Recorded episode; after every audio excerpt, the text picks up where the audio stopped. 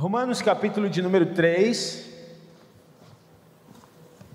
Nós vamos ler o versículo de número 21. Romanos 3, versículo de número 21. Ok? Todo mundo achou? Vamos lá. Mas agora se manifestou uma justiça que provém de Deus, independente da lei, da qual testemunham a lei e os profetas. Justiça de Deus mediante a fé em Jesus Cristo. Para todos os que creem, diga comigo, para todos os que creem, não há distinção, pois todos pecaram e estão destituídos da glória de Deus, sendo justificados gratuitamente por Sua graça, por meio da redenção que há em Cristo Jesus. Deus ofereceu Jesus como sacrifício para propiciação mediante a fé pelo seu sangue, demonstrando a sua justiça. Em sua tolerância, havia deixado impunes os pecados anteriormente cometidos, mas no tempo presente demonstrou a sua justiça, a fim de ser justo e justificador daquele que tem fé em Jesus. Vamos orar. Espírito Santo, obrigado, porque nós temos uma justiça que excede a nossa justiça. Obrigado porque não precisamos apoiar-nos na nossa própria justiça. E eu oro para que essa revelação permeie a mente de cada um aqui, penetre nos corações de cada um, que eles tenham um entendimento claro, que eu cresça nesse entendimento enquanto falo com eles, que todos nós tenhamos o nosso entendimento iluminado para compreender as verdades do teu evangelho. Em nome de Jesus, quem crê diga amém. Amém. Glória a Deus. Gente, semana passada, quem estava aqui na semana passada? Ok, no domingo passado eu falei sobre o veneno da serpente, né? E para resumir a pregação da semana passada, se você quiser, a gente vai começar a soltar as pregações no podcast da RUG também. Assim você pode ouvir durante a semana de novo a pregação. E além disso, você também pode acessar o YouTube da IEQ e acompanhar o culto de novo lá, que fica sempre salvo. Só digitar é, IEQ culto RUG, e aí você põe a data que você quer e você vai achar lá, tá bom?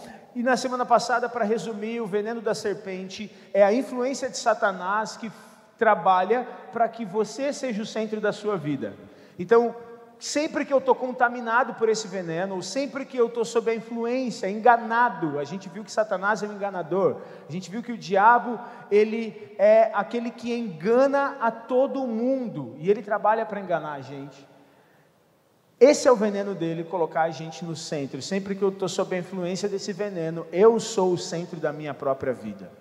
Eu quero continuar um pouco daquilo que eu falei semana passada. A gente leu Gênesis capítulo 3, então, se você puder, eu queria que você abrisse em Gênesis capítulo 3. A gente vai ler alguns versículos aqui para eu poder explicar esse texto de Romanos que a gente leu. Gênesis capítulo de número 3. Nós vamos ler o versículo de número 6, 7 e 8. Ok? Gênesis 3, versículo 6 assim: Quando a mulher viu que a árvore parecia agradável ao paladar, era atraente aos olhos e, além disso, desejável para dela se obter discernimento, tomou do seu fruto, comeu e o deu ao seu marido, que comeu também. Os olhos dos dois se abriram e perceberam que estavam nus. Os olhos dos dois se abriram e perceberam que estavam nus. Então juntaram folhas de figueira para cobrir-se. Ouvindo o homem e a sua mulher os passos do Senhor que andava pelo jardim, quando soprava a brisa do dia, esconderam-se da presença do Senhor entre as árvores do jardim. Gente, ah, quando Adão e Eva comeram do fruto, de acordo com esse texto que a gente acabou de ler, o que, que aconteceu? Os olhos deles foram abertos. Semana passada eu expliquei que no momento em que os olhos deles foram abertos, na verdade eles se tornaram cegos. Até fiz menção do ensaio sobre a cegueira, que nesse filme ou no livro, né, na história do ensaio sobre a cegueira, a cegueira deles não é uma cegueira onde fica tudo escuro, mas é uma cegueira onde fica tudo tão claro que fica tudo branco, eles não conseguem enxergar nada. Então, é mais ou menos isso que o texto está querendo dizer: que quando os olhos deles se abriram, na verdade, isso significa que eles ficaram completamente cegos, porque eles perceberam que eles estavam nus, versículo de número 7, e então juntaram folhas de figueira para cobrir-se. Eles juntaram folhas de figueira para se cobrir porque eles perceberam que eles estavam nus. Só que antes de comer do fruto, eles já estavam nus. A diferença é que não existia malícia, não existia impureza, não existia vergonha, não existia condenação na nudez deles, era uma nudez pura, como uma criança que ela às vezes corre pelada pela casa e ela é pura, inocente, ela não tem vergonha da própria nudez, não tem malícia. Só que quando eles foram enganados pela serpente, eles comem do fruto, eles ficam cegos. É isso que acontece. E aquilo que antes era puro, aquilo que antes era bom, aquilo que antes era saudável se torna vergonhoso, se torna problemático, se torna nocivo. E até expliquei semana passada que ah, o veneno da serpente, o engano de Satanás faz com que a gente tenha um entendimento sobre Deus corrompido, a gente tem um entendimento sobre nós mesmos corrompido e também sobre os outros, e consequentemente sobre tudo que Deus criou. E eu quero chamar a atenção aqui para o fato de que quando eles perceberam que eles estavam nus, o que foi que eles fizeram, gente? Eles pegaram folhas de figueira para se cobrir. Normalmente, se você pergunta para uma pessoa qual foi a primeira coisa que o, o, ser humano fez depois que pecou, o que Adão e Eva fizeram quando eles pecaram, a pessoa vai responder: esconderam-se, eles se esconderam. Só que na verdade, eles se cobriram, depois eles se esconderam. Quando eles se esconderam? Quando eles ouviram a voz do Senhor que passeava pelo jardim. No versículo de número 8, eles ouviram os passos do Senhor passando pelo jardim e aí eles se escondem. Mas eu quero chamar a atenção para isso, que antes eles se cobriram com folhas de figueira. A figueira, ela é uma das árvores que tem as maiores folhas na terra de Canaã. Se, né, se você for ali na região de Israel, na região do Oriente Médio, você vai ver que a figueira, ela é uma árvore muito presente naquela, naquela topografia e ela tem as folhas grandes. Então, é compreensível esse, é, essa cena quando eles pegam da folha de figueira para se cobrir, especificamente da figueira, justamente por causa do tamanho que essas folhas tinham. Só que o que eu quero que vocês entendam é que isso aqui tem um simbolismo espiritual gigantesco. Porque, olha só, gente, quando eles perceberam que estavam nus, eles tentaram cobrir a própria nudez. Isso fala, por exemplo, da vergonha que eles sentiram. Isso fala de como eles decidiram se esconder primeiro, antes de se esconder de Deus, um do outro. Porque eles eram um casal, Adão e Eva. Eles eram um casal. Um casal, teoricamente, mesmo depois do pecado, não tem problema de ver a nudez um do outro. Só que aqui, mesmo sendo um casal, eles se cobriram se cobriram um do outro. Porque, como eu falei semana passada, o diabo distorce a nossa visão sobre Deus e, consequentemente, a visão que nós temos de nós e a visão que a gente tem do outro. E isso cria uma separação.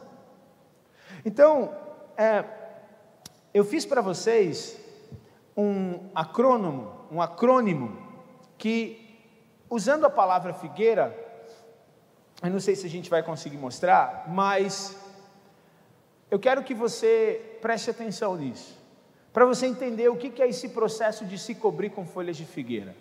Então, primeiro, o F da palavra figueira.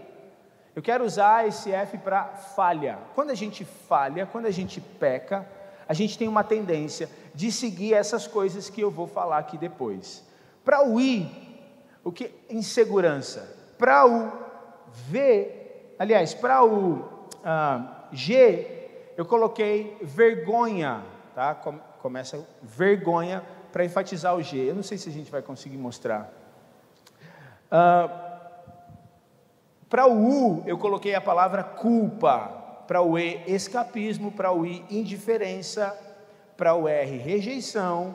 E para o A, ansiedade. O que, que acontece? Quando a gente peca, uma série de comportamentos, sentimentos, pensamentos acompanham os nossos pecados. Quando o homem pecou, tudo isso entrou. A gente pode ver claramente que entrou o medo. Ele diz que ele se escondeu de Deus porque ele teve medo, insegurança. Ele não era mais seguro da sua própria identidade. Ele não era mais seguro do amor de Deus por ele. Ele não tinha mais segurança na bondade de Deus sobre ele, porque o pensamento dele sobre Deus estava distorcido. Depois disso vem a vergonha. Quando a gente tem, a gente, a vergonha e o medo, eles estão intimamente conectados, intimamente ligados, porque a vergonha, ela é quando você se sente mal a respeito da sua própria identidade, quando você se sente mal a respeito de quem você é. Culpa é o sentimento ruim a respeito daquilo que você fez, você se sente mal pelo que você fez. Vergonha é quando você se sente mal por quem você é, pela sua própria identidade. Então ele teve medo, ele teve vergonha, ele teve culpa.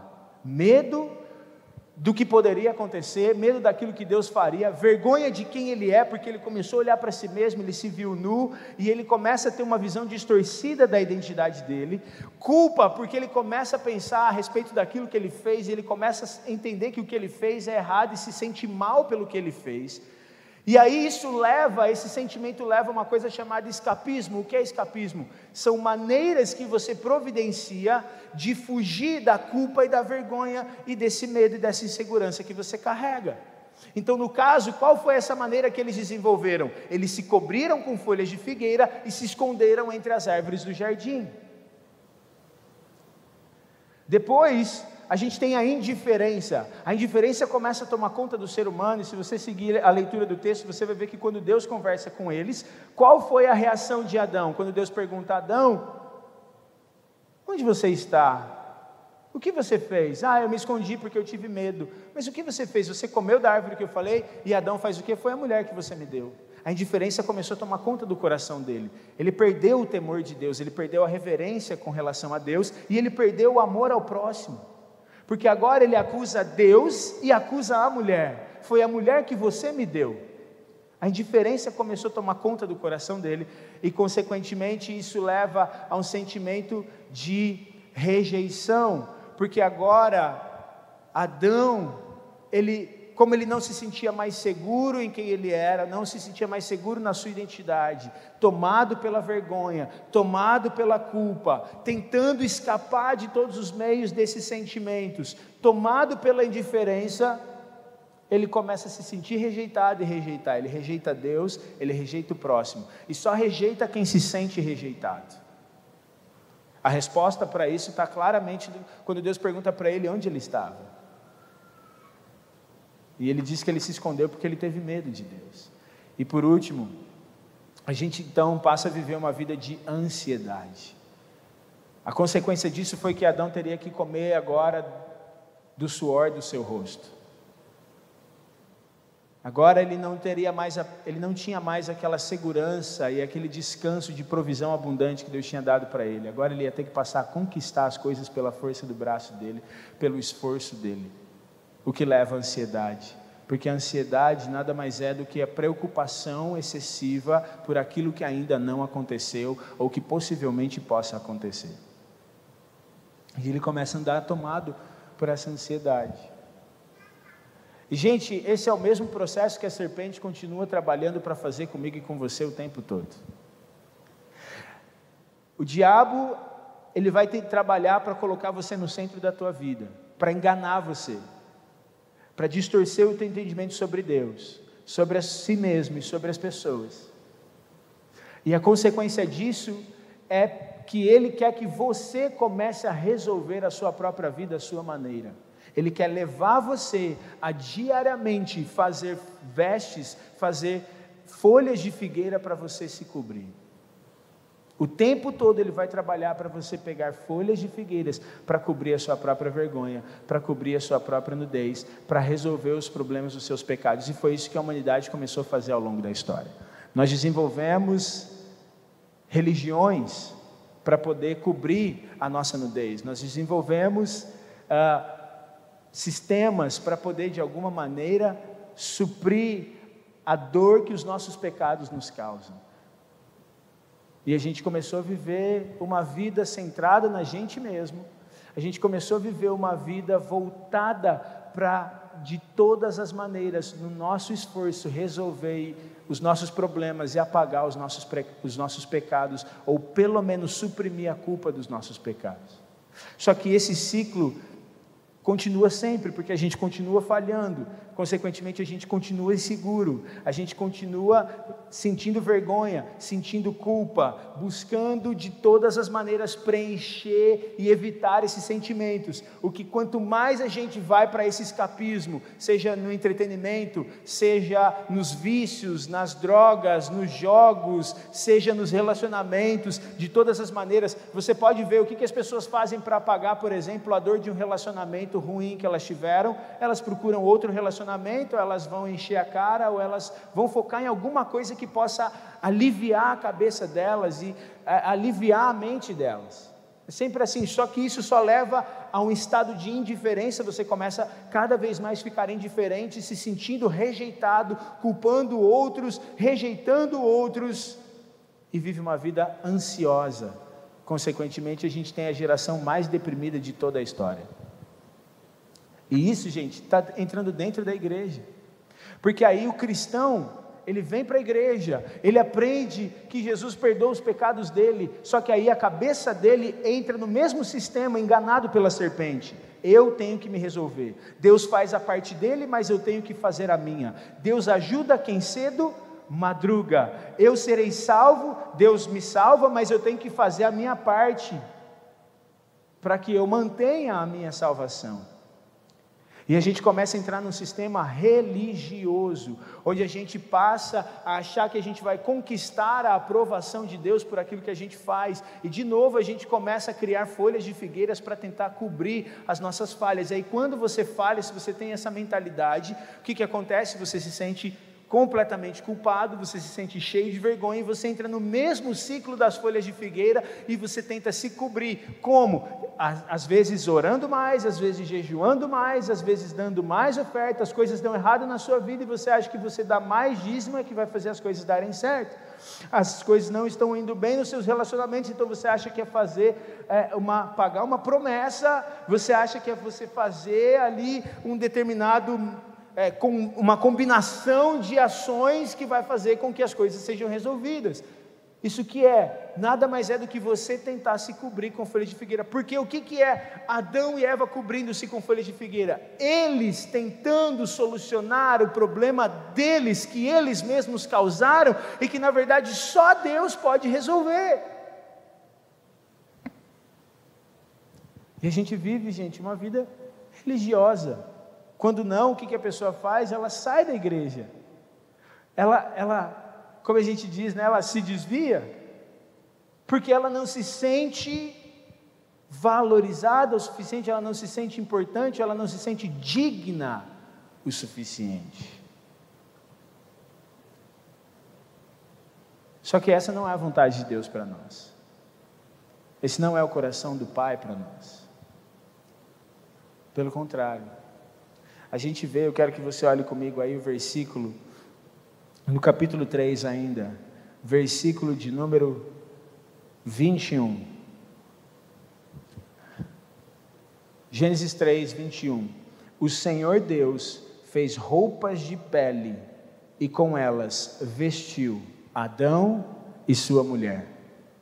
Você concorda que existe uma grande diferença entre roupas de pele e folha de figueira? O que é melhor para te cobrir? Roupas de pele ou folhas de figueira? O que é melhor, gente? Roupas de pele, obviamente. Peles de animais. Deus, vou ler de novo, versículo de número 21. O Senhor Deus fez roupas de pele de animais e com elas vestiu Adão e sua mulher.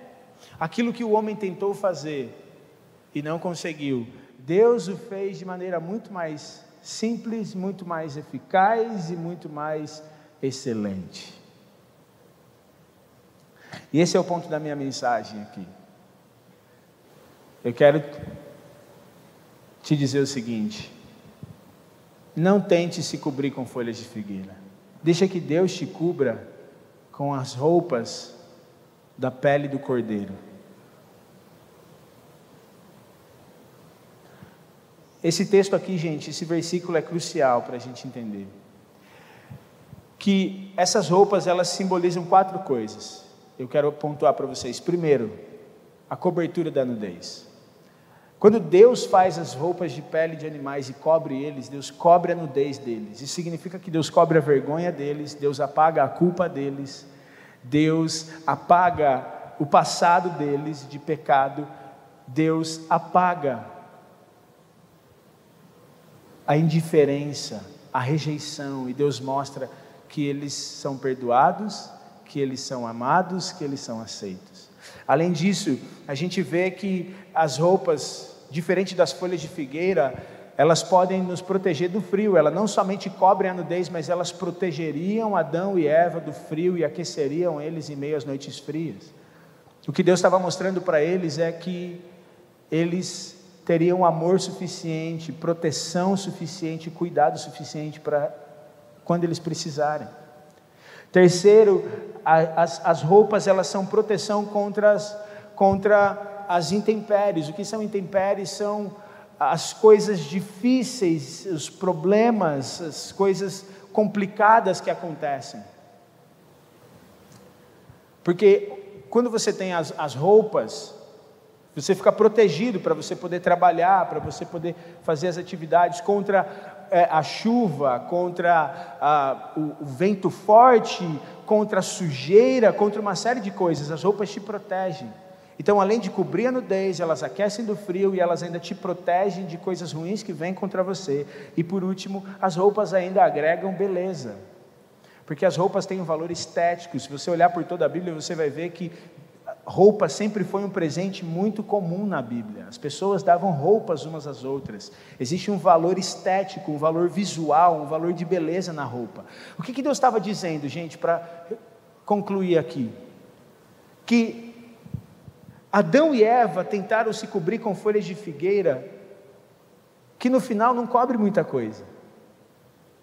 E aí Deus vem, sacrifica um animal, e da pele desse animal, Deus faz roupas e cobre Adão e Eva. O que Deus estava dizendo é que o que você faz, o que você tenta fazer na força do seu braço, não resolve o seu problema não resolve a sua vida, não apaga o seu, o seu pecado, não apaga o seu passado. Mas o que Deus faz, não somente cobre você, te purifica do seu pecado, apaga o seu pecado, como também aquece você, te traz aceitação, protege você e deixa você ainda mais belo. No nosso pecado, nós passamos a ter vergonha, culpa, indiferença, nós buscamos o escapismo, nós ficamos cheios de insegurança, rejeição, ansiedade. Então Deus, com a sua graça, Ele vem e nos cobre da nossa nudez, Ele nos abraça com o seu amor, Ele nos protege dos perigos dessa vida. E ainda assim Ele agrega beleza a nós. Aquilo que antes parecia muito terrível, agora começa a ficar belo. Porque daquilo que é feio, Deus traz beleza. Do meio das cinzas, Deus traz vida.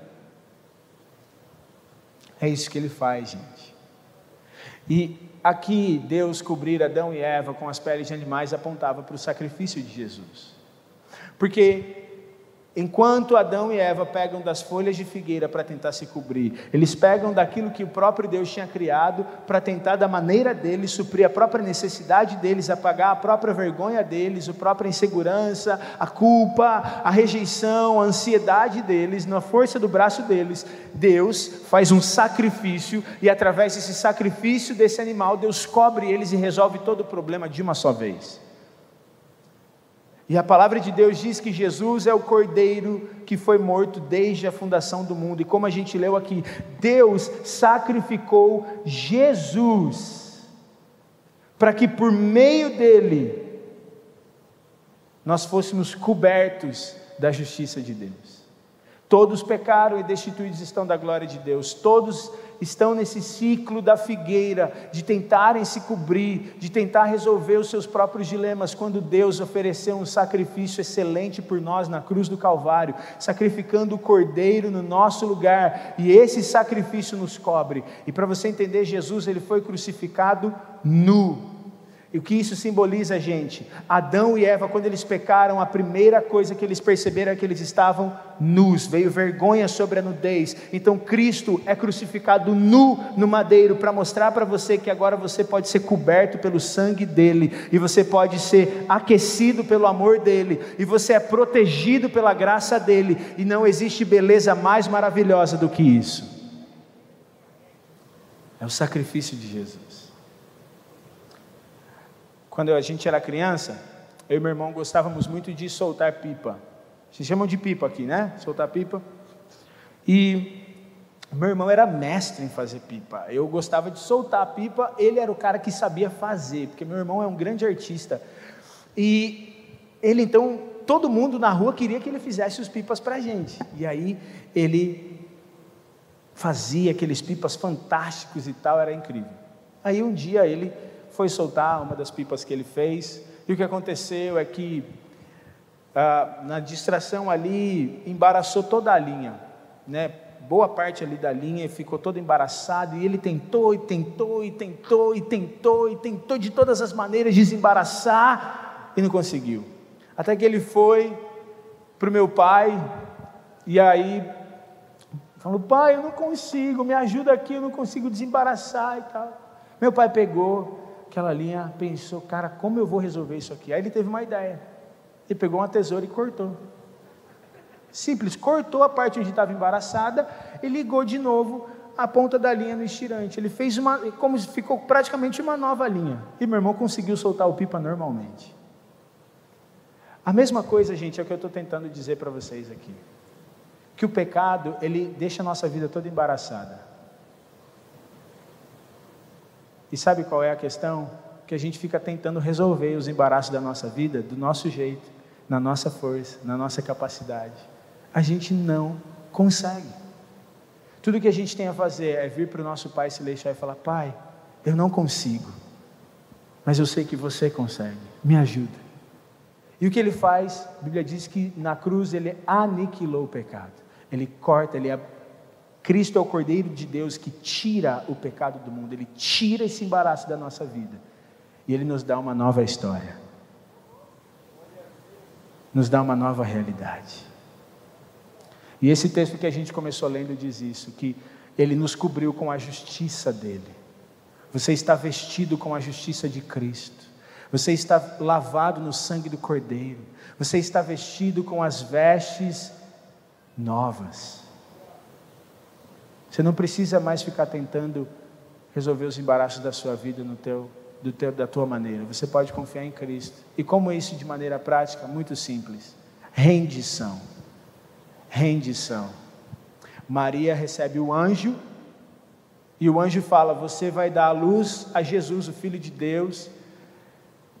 E ela fala assim: Mas como vai ser isso? Em outras palavras, o que, que eu posso fazer? Porque ela fala assim: Como vai ser isso se eu nem casada sou?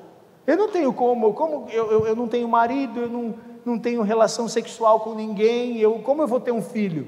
Aí o anjo, oh meu Deus, não é você que produz. O Espírito Santo te cobrirá com a sua sombra, e ele gerará Cristo Jesus dentro do seu ventre, é ele que faz. Pedro está pescando, ele pesca a noite inteira, não consegue pegar nada. Jesus fala assim: lança a rede do outro lado. Pedro fala: Jesus, nós tentamos a noite inteira e não pegamos nada, mas por que você está dizendo nós faremos? Aí Pedro lança a rede do outro lado e quando vê, a rede fica cheia de peixes. O que foi que Pedro fez nessa história? Ele seguiu a instrução de Jesus. O que foi que Maria fez na história? Seguiu a instrução do anjo. Ela responde assim: Eis aqui a tua serva, faz como você, como o Senhor quiser. Pedro falou: Eu tentei do meu jeito a noite inteira, mas não consegui pegar nada. Mas porque você está falando, eu vou fazer do teu jeito. E aí ele só joga a rede. A nossa missão, de maneira prática, viver pela graça, Viver debaixo da graça de Jesus consiste em ouvir a voz de Jesus e seguir aquilo que ele diz, em total rendição e confiança a Ele. Não é confiar na força do seu braço. A justiça própria é você confiar no teu trabalho e achar que você tem a provisão no mês porque você trabalhou. Viver na graça, coberto pelas vestes do Cordeiro, é você entender que o trabalho que você tem foi Deus que te deu. Que a habilidade de ir trabalhar é Deus que te deu. E que o recurso que vem no final do mês é provisão de Deus. E tudo isso foi Ele que fez na sua vida porque Ele é bom. Está dando para entender, gente? A mesma coisa é com a nossa vida. Talvez você tenha dilemas, pecados, coisas com as quais, embaraços com os quais você está lutando. A resposta é: você está tentando resolver? Você está se esforçando para solucionar isso do teu jeito, fazendo folhas de figueira para se cobrir? Ou você está se rendendo a Cristo e seguindo aquilo que Ele diz? Confiando que é só Ele que pode fazer. Confiando na graça e na bondade dEle.